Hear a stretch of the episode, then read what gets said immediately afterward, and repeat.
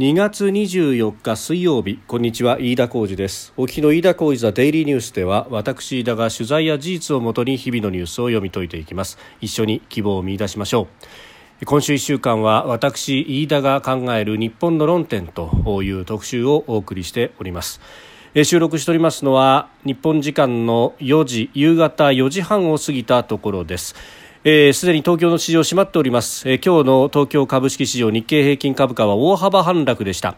えー、祝日明けということで前の営業日月曜日との比較になりますが484円33銭安2万9671円70銭で取引を終えております、えー、終値で3万円を下回るのは今月12日以来ということになりました、まあ、前の日にですね、えー、ナスダック総合指数が、えー、一時急落をしたというようなあ市場の変調というものを受けて、えー、リスク回避の姿勢が強まって短期筋などによる売りが優勢だったということであります。またアジア株各国下落をしていたということも売り材料となって取引終了に向けて下げ幅を広げたということでありました。さてシリーズでお送りしております私飯田が考える日本の論点。今日は外交についてであります。日本の外交。もうこれは言を待たないというところですが日米同盟が基軸と、えー、そして、えー、この東アジアの情勢というものを考えると中国とどう付き合っていくかということになっていく、まあ、これはですねもうあの日の皆さんにとっては常識だろうというふうにも思います。で、えー、ここでですねただアメリカが政権が変わりました。で日本も政権が変わっている、えー、中国は習近平政権が続いていますが民主主義各国の政権交代を見て、えー、中国が、えー、かなり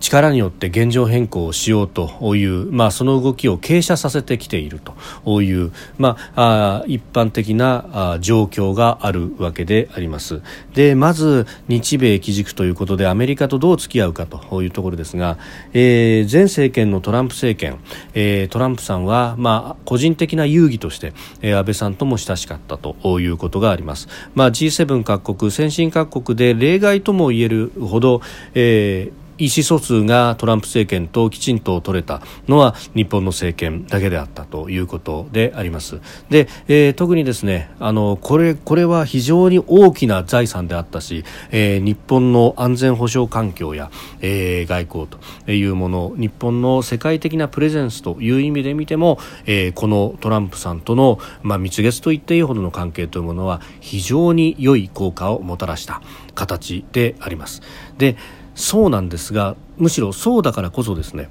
あの安倍さんを非常に支持していた人たちがえー、バイデンさんに対しては非常に厳しい目で見ていると、まあ、もちろんですねバイデンさんそのものがオバマ政権の副大統領でもあった。あの当時は関与政策というものをやって中国と非常に近しかった。でさらに、えー、バイデンさんの息子さんは中国とかなりビジネスの関係が深くって、えー、そしてさまざまなお金ももらっていたんじゃないかというようなスキャンダルもあったりなんかして。で、えー、このままいくと、まあ、バイデン外交というものが日本との関係において厳しいものになるんではないかというふうに、まあ、懸念する向きが、えー、かなり多いということは、えー、そうなんだろうというふうに思いますが、まあ、バイデンさんが気に入らないのはいいんですけれどもただ気に入らなかろうがそうでなかろうがですね、えー、彼は現職の合衆国大統領であることはこれは、えー、認めなくてはいけないところです。まあ、これに関してもですね、えー、選挙の不正があったのだという方々はたくさんいらっしゃいますが、えー、もちろんですね選挙の不正があったということで、えー、訴訟をすると、まあ、ここまでがある意味アメリカの選挙なんだと。アメリカで選挙を学ぼうとすると、えー、あるいは政治を学ぼうとするとその訴訟の仕方であるとか過去にこういった訴訟があってこういう判決があったと、えー、こういうテレンテクダを使って訴訟を起こしてそして勝ち取るんだと。いうようなところも含めてですね教えられるということが言われております。ですので訴訟を起こして不正があったのだというふうに言うところまではある意味選挙戦の最後の討議を飾る一環であるというところなんですがただその選挙にまつわる訴訟においてですね、えー、ここで裁判所で白黒がはっきりついた以上は、えー、そこから先というのはもうこれあのまあ、表現は悪いですが死んだ後の年を数えることになりますのでここでギャーギャー言ってもしょうがないと。特に、まあ、それをある意味アメリカ国民が言うのは彼ら主権者ですから、えー、これは当然の権利であろうと思うんです。仮に裁判で、えー、自分の意に沿うような判決が出なかったとしてもいや不当な裁判じゃないかとあるいはこんな新しい証拠もあるんじゃないかというような問題提起するのは確かにそうだと、えー、正当な、まあ、主権者としての行動であろうと思うんですが他方我々は日本人であります。日本にその主権があって合衆国の政治を動かすような主権は残念ながら我々日本人にはない。ないのである意味において合衆国大統領は所与であって我々が動くあの自由自在に動かせるようなパラメーターではないということを思うとじゃあバイデン政権がもうできたことが確定しそしてすでに走り始めて1ヶ月。えー、いい加減ですね、まあ、この政権とどう付き合っていくのかというところに議論はシフトしていかなければいけないんだろうと思います。でその時に嫌いだから全て、えー、好ましからざるものであるというふうに見るのもそれはそれでバイアスがかかりすぎる見方なんだろうと思います、えー、バイデンさんの外交、えー、今人権を大事にするであるとか中国に対して、えー、どうしていくかっていうところで、まあ、あバイデンそのものの言動には不安定な部分が確かにあるのは認めますが、えーそれを周りを取り巻くスタッフも含めて相対として考えると、えー、自分たちが、まあえー、中国に対して甘いかもしれないと見られていることまでも重々承知した上で、えー、そうではないんだということを、まあ、打ち出しつつあるというのは確かにその通りでもあるしそして、えー、トランプさんと違って同盟国を重視しながらやっていきますということを明言を何度も何度も繰り返しているというのは逆に言うとじゃあえー、中国と対峙するような形でやっていくに際してじゃあ日本はどう動くんだと、まあ、それを参考にしながらアメリカの動き方も決めるよと、まあ、逆に言うとですね、えー、日本からするとアプローチをすれば、えー、その振り付けに従って動いてくれる可能性があると、ねえー、もうすでにポジションが決まっていたトランプさんよりもやりやすい部分があるのかもしれない。ただしそれは日本が日本としてどう動くかというところの主体性がなければいけないんですが、えーそこの部分が、えー、果たして確固たるものがあるのかと。むしろ日本の外交の姿勢というものが問われていると、まあ、その部分をこの TDN でもルール何度も申し上げてきたところであります。で、えー、そこで我々が気をつけなければいけないのがアメリカか中国かどっちにつくんだというような、えー、二元論の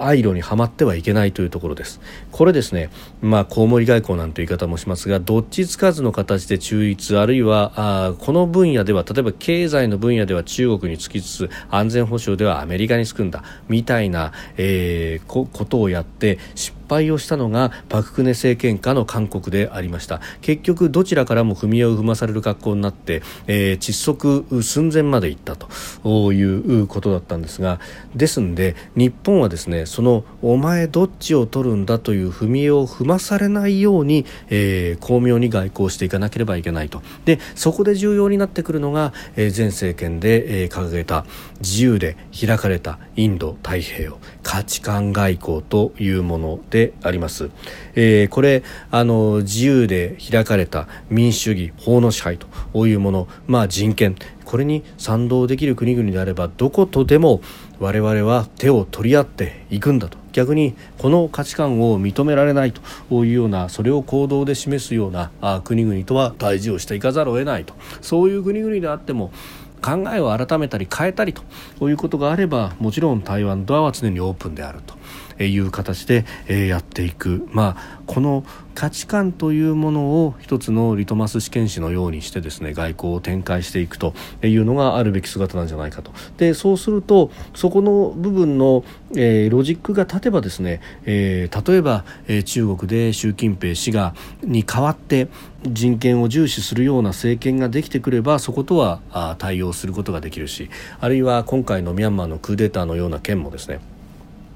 まあ、確かにクーデターそのものは、えー、よろしくないと、えー、非難はすると。で、えー、一方で、えー、その運営の仕方等々に助言をしさまざまなパイプを使って少しでもいい方向に変わっていったらこれだけの制裁の緩めるであるとか制裁をせずに置くであるとかねえー、そういったことのも可能だと、えー、どちらにつくということになると100%その方向性でなければいけないということで独自性が全くなくなってしまうと。まさに窒息になってしまうのでそうではない道を探るというところでこの自由で開かれたインド太平洋という旗は絶対対に下ろしてはいけない旗なのではないかというふうに思います、えー、そして周辺の諸国との連携というものも、まあ、この旗を掲げ続けているいくというところで、えー、東アジア東南アジアの諸国であったりとか台湾であったりとか、まあえー、オーストラリアニュージーランドというような、えー、諸国との連携というものも、まあ、あ堂々とやっていけるしそして、えー、そこできちっとまとまりができるということになると、まあ、アメリカもそこにバックアップという形で入ってきたりとかあるいはインドまで、えー、視野を広げるというようなことにもなっていく。自由主義社会の、まあ、一員としてその真ん中で、えー、行動していくということが重要になってきます。そして、えー、そこの部分で価値観が相入れないということで、え、中国に対して正当にきちんと批判をしていくと、まあ、その自由で開かれたという価値観の輪というものを、まあ、広く、えー、ヨーロッパであるとかまで広げていくとまあ、あの中国はどちらかというと格好撃破のような形でその連携というものを分断をするという工作をここから先は仕掛けてくるであろうと、えー、そこで強固な、まあ、あか連携の関係を築くというところで価値観というものを旗に掲げるということが非常に重要になってくるんだろうというふうに思います。まあ、いずれにせよですねこれあの今までと、まあ、確かにフェーズが変わってきた。そして、まあ、あの価値観の価値観というかその行動が心配だったりとか相入れないというような指導者がアメリカのトップに立った時であっても我々はそれでも付き合っていかなければいけないと。いうこの現実はきちっと見据えていかなければいけないんだろうと。そして、まあ、大統領との関係性だけでなくて日本とアメリカの間というのも重層的なパイプがいくつにも張り巡らされているというところで、まあ、大統領の言動を周りから抑えていったりだとかええー、まあ、もちろんですね逆に言うとそこの部分というのは中国も見破ってますんで、えー、そういう工作を仕掛けてこようということもあろうかと思いますけれどもえ、えー、日本は堂々と旗を掲げてそして、え王道を歩んでいくということが大事なんだろうというふうに思います。えバイデンが気に入らないからアメリカとのパイプも全て切ってしまえというようなことは留飲は下がるかもしれませんけれども日本の国益には反するんだろうというふうにも思います。飯田浩司ザデイリーニュース月曜から金曜までの夕方から夜にかけてポッドキャストで配信しております。